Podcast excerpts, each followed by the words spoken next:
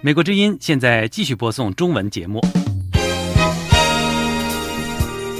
美国之音时事经纬。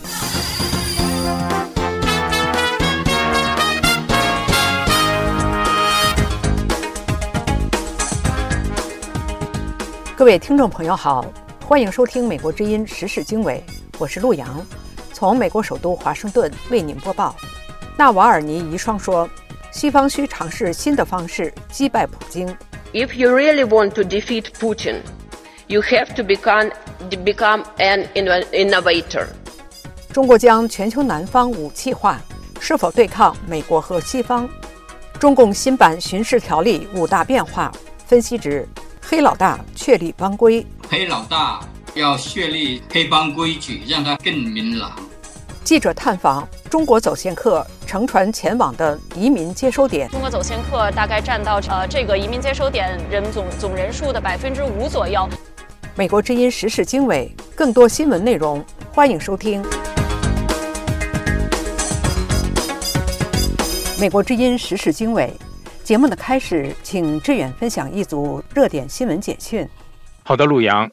已故前俄罗斯反对派领袖阿里克谢·纳瓦尔尼的遗孀尤利娅·纳瓦尔纳亚二月二十八号说：“If you really want to defeat Putin, you have to become become。”他说：“常规制裁无法动摇普京，西方国家必须考虑使用新的策略击败普京。”纳瓦尔纳亚当天在欧洲议会发表演讲时，指责俄罗斯政府害死了纳瓦尔尼。俄罗斯政府此前否认了这种指控。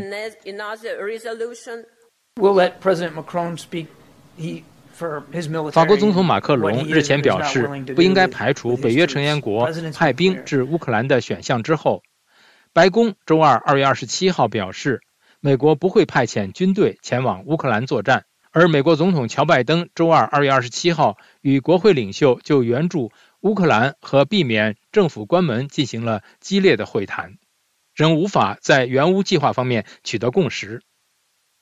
匈牙利议会周一以压倒性多数批准瑞典加入北约的申请。The department welcomes the Hungarian parliament's vote this week to approve Sweden's application to join NATO, and we look. 美国国防部二十七号表示，非常期待正式欢迎瑞典成为北约的第三十二个成员国。瑞典在二零二二年五月开始申请加入北约，必须经过北约三十一个成员国的批准。匈牙利是最后一个批准的成员国。Forward to formally welcoming Sweden as the 32nd member of the NATO alliance.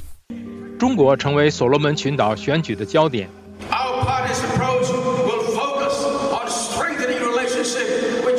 所罗门群岛居民将于四月十七号前往投票站选举下一任国家领导人。这次选举不仅对当地民众具有重大的意义，对美国和中国也可能如此。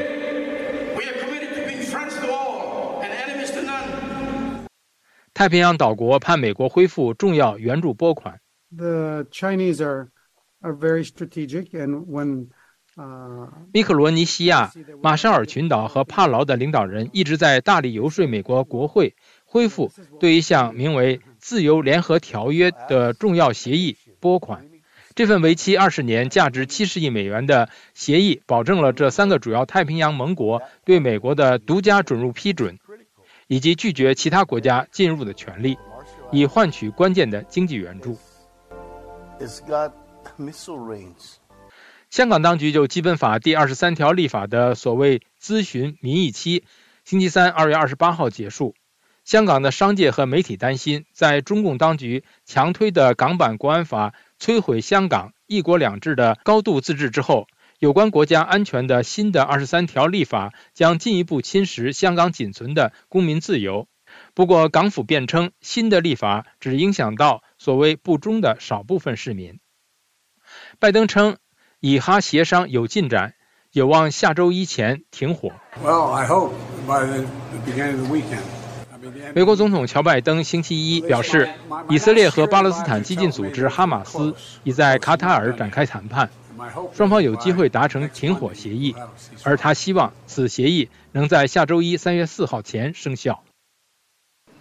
互联网科技公司 Meta 平台首席执行官马克·扎克伯格二月二十七号在东京与日本首相岸田文雄举行了会晤。We had a good, productive conversation about AI and the future of technology, and I'm really excited for the work that is is happening here in Japan.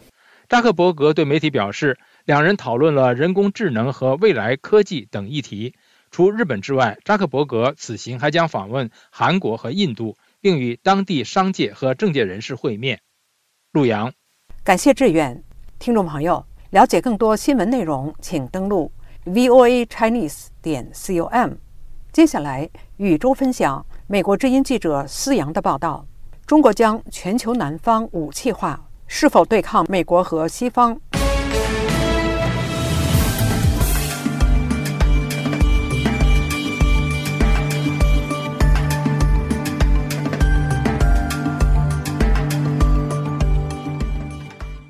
美国之音时事经纬：随着与美国和西方的关系日渐紧张，中国越来越将注意力放到了全球南方国家的身上。不过，观察人士指出，中国有将全球南方武器化的倾向，也就是越来越把全球南方视为与美国及其盟友对抗的武器。下面，宇宙分享美国之音记者思阳的报道。好的，陆阳。思阳的报道说，二月二十一号，美国智库大西洋理事会举办了一场研讨会，讨论中国在全球南方以及对不断变化的国际秩序的影响。常驻北京的大西洋理事会高级研究员迈克尔·舒曼警告说，中国有把全球南方武器化的倾向，并且以此为基础来对抗美国和西方。Chinese policy towards the global south, I think, is becoming increasingly consumed, like many aspects of Chinese policy. 舒曼说：“随着与美国的全球竞争，中国对全球南方的政策，就像中国的许多其他政策一样，也是被用来推进与美国的竞争。北京开始越来越多的在这种背景下看待其与全球南方的关系。我认为，中国政府打算把全球南方武器化，对抗美国及其盟友。”以全球南方的基础来促进其自身的战略目标和新的全球愿景、全球秩序。与此同时，美国国务院东亚及太平洋事务助理国务卿康达在同一个研讨会上也说，中国希望全球南方国家为自己提出的全球新愿景背书。中国在2021年、2022年和2023年相继推出了全球发展倡议。全球安全协议和全球文明倡议，康达认为这三大倡议是中国试图推进全球治理的另类愿景的战略指导，而“一带一路”倡议战略则是其实施这些倡议的平台。康达说，这些倡议背离了现行国际体系的许多核心原则。美国智库国家亚洲研究局资深研究员纳吉德·罗兰说：“北京希望借全球南方。”达到多种目的。Developing the markets for its companies in the diplomatic area, trying to build coalitions with. 纳吉德说，这些目的包括为中国企业拓展市场，在国际机构中与发展中国家建立联系，以符合中国的政治外交利益。希望他们在全球舞台上帮助中国打造新的规范，这是一个更具战略的愿景。罗兰认为，总而言之，北京希望借助全球南方国家扩大势力和影响力。思阳的报道还说，全球南方看似已经成为影响国际变局的重要力量，然而，全球南方究竟是何物种，成为频频被指出的一个问题。新加坡国立大学中东研究所所长比拉哈里考斯甘认为。虽然全球南方并非地理概念，但是的确代表了某种情绪。It really represents a certain mood, a mood uh, which is partly a hangover from the colonial experience.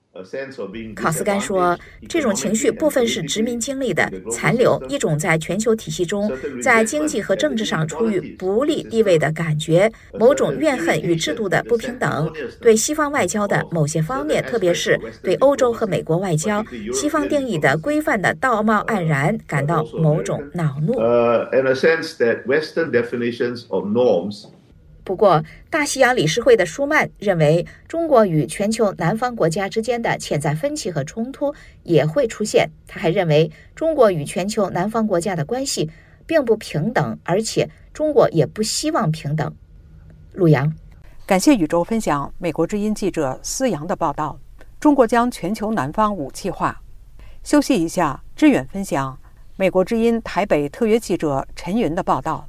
中共新版巡视条例。五大变化，分析值，黑老大确立帮规。我们马上回来。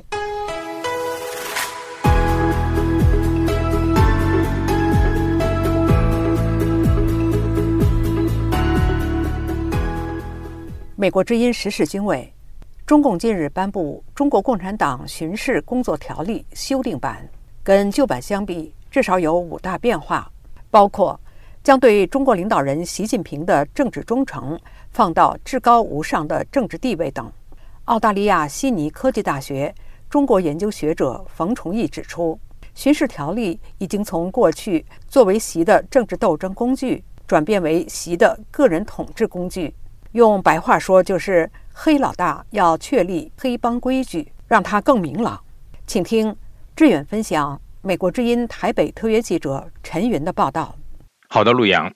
中共二月二十二号印发修订后的《中国共产党巡视工作条例》，并发布通知。澳大利亚悉尼科技大学中国研究学者冯崇义在接受美国之音采访时表示，习近平在二十大之后打破惯例，连任第三任总书记，并独揽大权，将所有不同派系的人全部清理出去。现在的中共中央政治局与常委均由习家军全面掌控，所以习要设定一个定于一尊。钱纲独断的体制，并将这种体制透过巡视条例来实践。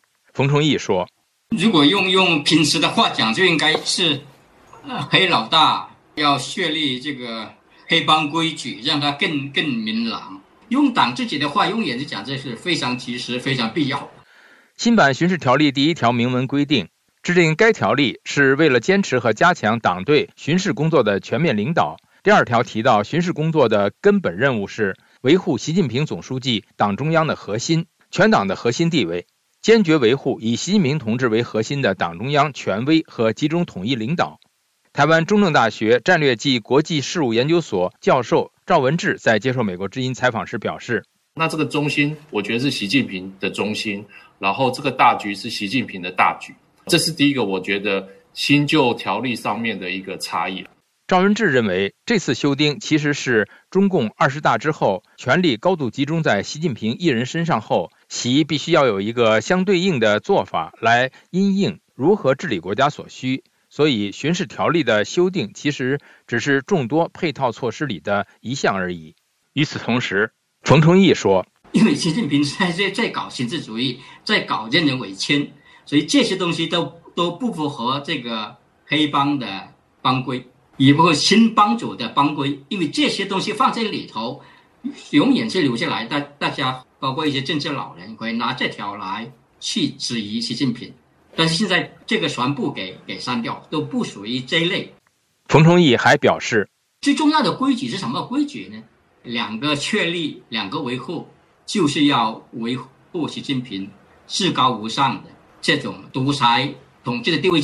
台湾国防安全研究院中共政军与作战概念研究所副研究员龚祥生在接受美国之音采访时表示，去年中共政界与军界发生了一些问题，包括对前外交部长秦刚、前国防部长李尚福，还有火箭军高官等一连串的整肃行动，代表中共要通过党纪或者是对政治忠诚的考验来避免亡党亡国，所以利用行之有效的巡视制度，一层一层的往下抓下去。来挽救政治纪律，因此不断补强巡视工作条例。他说：“好，所以我们可以看到，他有这个实际上面这个的需求，那当然也有关于他自己这个政治巩固上面的需求。所以在这个时候，也算是总结了二零二三年这些风风雨之后，他再进一步的这个修订这个条例。”陆阳，感谢志远分享美国之音台北特约记者陈云的报道。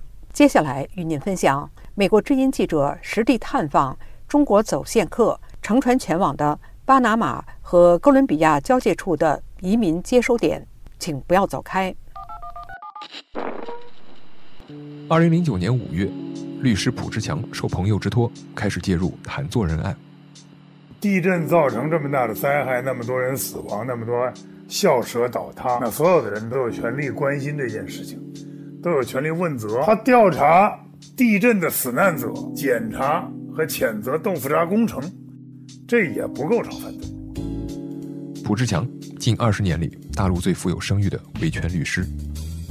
我觉得我不是一个胡搅蛮缠的人，我不会去追求不应有的胜诉。我的目标不是赢下来不该赢的官司，我只是争取不输掉不该输的官司。欢迎收听美国之音出品的播客节目《岳阳电话》，我是武阳。美国之音时事经纬：巴拿马与哥伦比亚交界地带的达连隘口是环境险恶的热带雨林，过去一年多来。穿越这片丛林到达巴拿马，进而一路北上走线偷渡美国的中国人越来越多。巴拿马雨林是中国走线客闰途当中最艰险的一段，通常要徒步跋涉两到七天，再乘船五个小时才能到达下一段公路的起点。美国之音记者卡拉特别登上承载这些走线客的小船，看看他们如何前往下一段目的地。下面是卡拉在拉哈斯布兰卡斯移民接收点的现场报道。这个拉哈斯布兰卡斯移民的接收点呢，是巴拿马东部和哥伦比亚交界处最大的移民接收点。呃，通常可以容纳三百人，但是现在查大概是有两千人左右。这是我们从这个联合国的组织得到的数据。那么这些移民呢，大多数是南美来的移民，其中也有中国的走线客。那么根据这周的数据呢，中国走线客大概占到呃这个移民接收点人数总总人数的百分之五左右。那么其中呢，也有儿童和拖家带口的这个走线客。呃，但是大多数。那还是比较年轻力壮的这个年轻人，而且男性比女性呢大概是要多一些的。呃，那么这些移民呢，他们为了能到达拉斯布兰卡斯的这个接收点呢，他们要交二十五美元的坐船费。那么对于很多的南美的移民来说呢，这是一个天价的数数字。刚才我们在岸上就看到了从厄瓜多尔来的移民，他们因为交不起这二十五美元，他们就选择了走七个小时从岸上一直走到这个拉斯布兰卡斯这个接收点。但是对于大多数的这个准备相对来说比较充分。的中国移民来说呢，二十五美元并不是一个太大的问题。那么这些移民到达了拉哈斯布兰卡斯这个接收点以后呢，巴拿马的政府会给他们提供免费的一日三餐和食用水，并且呢，在这个接收点还有很多的国际组织，像联合国儿童基金会啊、难民署，还有无国界医生。那么这些组织呢，会给难民提供一些，比如说简单的生活物资、一些必需品，还有一些比较简单的医疗救助和心理的辅导，来帮助他们度过这段时间。那么，呃，绝大多数的移民呢，他们是。希望可以从这边，这个是巴拿马的东部边境，那么一路向北，继续到从这个西部边境到达哥斯达黎加，然后再一路向北。那么接下来呢，我们马上就要到达这个拉哈斯布兰卡斯的移民接收点，我们现在就上去去看一看。我们看到这里呢，就是难民到达这个拉哈斯布兰卡斯以后的上岸点。今天上午呢，第一条船大概是十点钟左右，到现在一点钟左右，我们一共看到了大概二十条左右的这个呃木船。那么每条船上呢，大概有十五到二十名不等的这个移民在船上。那么我们看到他们现在身上其实并没有带很多的物资，大多数人呢都是只有一个背包，那么背着他们的一些生活必需品。有的人呢可能有一些装备，比如说有顶多是有一个这个防潮垫垫在地上。的，那么他们这些难民呢是不会走回头路的，他们身上背的这些就是他们所有的呃一切了。您好，您请问讲中文吗？讲中文吗？会可以讲中文吗？我想问一下，您这船是从哪儿来呀？我们也不知道。刚出雨林之后，哎，你们刚出雨林之后，您拍什么？哦，是这样，我们是美国的媒体，我们想了解一下这边的情况。因为我们听说，就是我们之前和一些人聊了，也是中国人聊了聊，他们是从这个第一难民点来的，是是吗？您不想说，我们是美国的媒体，不是中国的，嗯，就我们是美国之音。您现在是要去哪儿啊？您知道上面怎么走吗？我们和很多的这个中国来的移民其实都有问过他们，但是绝大多数的人，大概有百分之九十以上的人都不愿意跟我们透露，就别说是姓名和从哪儿来，他们都不愿意说，呃，他们想要去哪儿，接下来的计划是什么。听众朋友，刚才您听到的是美国之音记者卡拉实地探访中国走线客偷渡美国要经过的拉哈斯布兰卡斯移民接收点。休息一下，您将听到美国之音特拉维夫报道派遣海军编队驶向中东水域。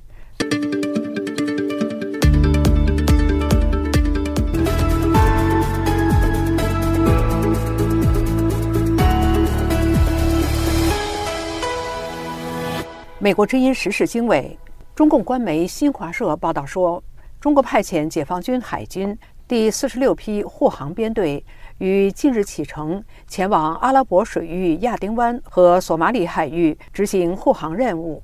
有分析指出，中国这一行动并非仅仅为了护航。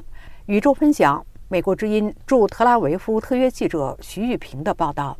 好的，陆阳，徐玉平的报道说。这支远洋舰队包括导弹驱逐舰“焦作号”、导弹护卫舰“许昌号”以及综合补给舰“洪湖号”，搭载两架舰载直升机和数十名特战队员，各类官兵共七百余人。此举正值也门胡塞武装在红海对过往商船发动袭击，引发紧张局势之际，而中国商船也曾经遭受。胡塞袭击促使一些公司使用明显标志来表明中国商船的身份。国际反恐研究所的高级研究员、以色列赖希曼大学教授伊利·卡尔蒙博士接受美国之音采访时指出，自从也门胡塞组织开始攻击路经红海的商船以来，中国深受其害。呃，China is one of the most affected.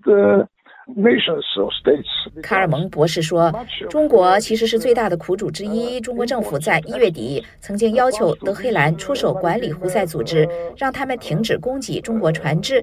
但是对于伊朗及胡塞组织来说，很难不误伤中国商船。所以，中国这次派遣军舰的动作与胡塞的攻击有直接的关联。而即使美英空军联手空袭也门的多处导弹发射点，但是胡塞组织的攻攻击似乎还是不为所动。徐玉平的报道还说，与此同时，美国拦截了伊朗运输给也门的两艘武器运输船只，发现船长的手机显示他们跟伊朗的伊斯兰革命卫队有直接联系。有观察认为，中国曾经批评美国领导的对也门的空袭，但是却没有谴责胡塞人对商船的袭击。这反映了中国在商业利益和地缘政治考量之间寻求平衡的战略。卡尔蒙博士认为，中国最近护航行为，一方面是为了压制胡塞组织，另外一方面是在挑战美国和西方的势力。以色列国土安全专家肖尔谢伊博士是赖希曼大学政策与战略研究所的研究主任，他告诉美国之音，在胡塞之乱的前提之下，中国的做法并不让人惊讶。然而，其中也隐藏了一个重要的意图，那就是中国在这个区域是有利益需要保护的。尽管胡塞组织早就在上个月宣布，中国和俄罗斯的船只可以安全通行，不会受到干扰。谢伊博士指出，中国派出军舰的目的并非只是为了护航，而是着眼于大国之间的竞争。因为如果美国及盟军都到这里来护航的话，中国并不想缺席。这种被称为“炮舰政治”的外交政策和军事行为，会随着当地形势的演变而日趋激烈。居住在以色列的一些华人对中国派遣军舰到中东海域护航并不感到意外。来自北京的 N 先生在以色列特拉维夫定居和工作已经十多年。不是，你看这现在谁心里面都知道，这家伙这这这现在胡塞武装把香港的船给打了，把中国的船打了，然后中国啥也不说。你这这东西就就行了，他不说就不说了吧，我们心里面就知道了吧。但你这时候你再说这个什么，再去拼命的讲，哎呀，这又又厉害了，又是这多那个什么呀，对吧？另一位以色列的台湾华侨欧先生是商界人士，经常往来于中国和台湾之间。他告诉美国之音说：“中国的做法挺好的，保护自己国籍的商船是一个大国应有的表现。如果别的国家可以，中国这么做也很合理。”陆阳，感谢宇宙分享美国之音驻特拉维夫特约记者徐玉平的报道。节目的最后，李老师一条推文引发踩踏式退订潮，如何上推特避免被喝茶？请不要走开。当今真相为重，掌握全球脉动。只要点击 VOA Plus，手指移动，信息即来，追踪政治动向，体验真实生活。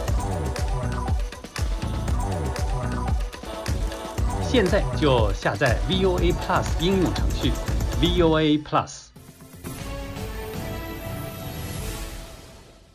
美国之音时事经纬，疫情期间，推特账号李老师不是倪老师。通过接受墙内网友的爆料投稿，然后分享到推特平台上，成了“白纸革命”、“清零解封”的重要推手。该账号的订阅最多时达到一百六十万，成了简中圈个人账号中的顶流。二月二十五号，李老师的一条推文在中文推特上掀起一股退订潮。下面，美国热搜主持人齐笑天带听众朋友看看到底发生了什么。李老师在美西时间二月二十五日凌晨三点零六分发推说：“紧急通知，目前公安部正在我的一百六十万追随者列表和评论区逐个排查关注我的人，一经确认身份就会通知地方警察打电话叫人核查。因此，请所有身在国内的朋友阅读下列注意事项：一、对于普通人来说，我建议所有感到害怕的人直接取关我、收藏我的一条推文，或者以后搜索我的名字查阅当天新闻。”二，对于博主来说，身处国内但是需要使用和国内社媒同样名称在推特上活动的博主们，请立即取关我，因为你们更容易被定位。三，对于所有人来说，检查自己的名字和 ID，尤其是 ID，也就是你名字后面的那一串字母，不要用自己的真实姓名拼音以及 QQ 号、微信号等账号头像内容与国内的社媒账号做切割，不要有相同的内容。不要在新闻下方透露自己是当地人，不要在同城黄推下面暴露自己是当地人，不要在黄推下面留自己的微信号。四，如果只看不说话，建议把账号设置成私密。五，被电话通知喝茶不用紧张，警察只会要求你取消对我的关注以及你的评论和推文内容，但是会提问题炸你，让你自己透露自己的更多其他行为。如果没有看到警方提供的纸面证据，只是口头询问的话，不要主动透露自己的其他软件内容信息。目前他们的侦测手段非常粗糙，只能通过上述的社会工程学的方式对每个账号逐个确认，因此不用过于担心，你完全有时间做上面的准备。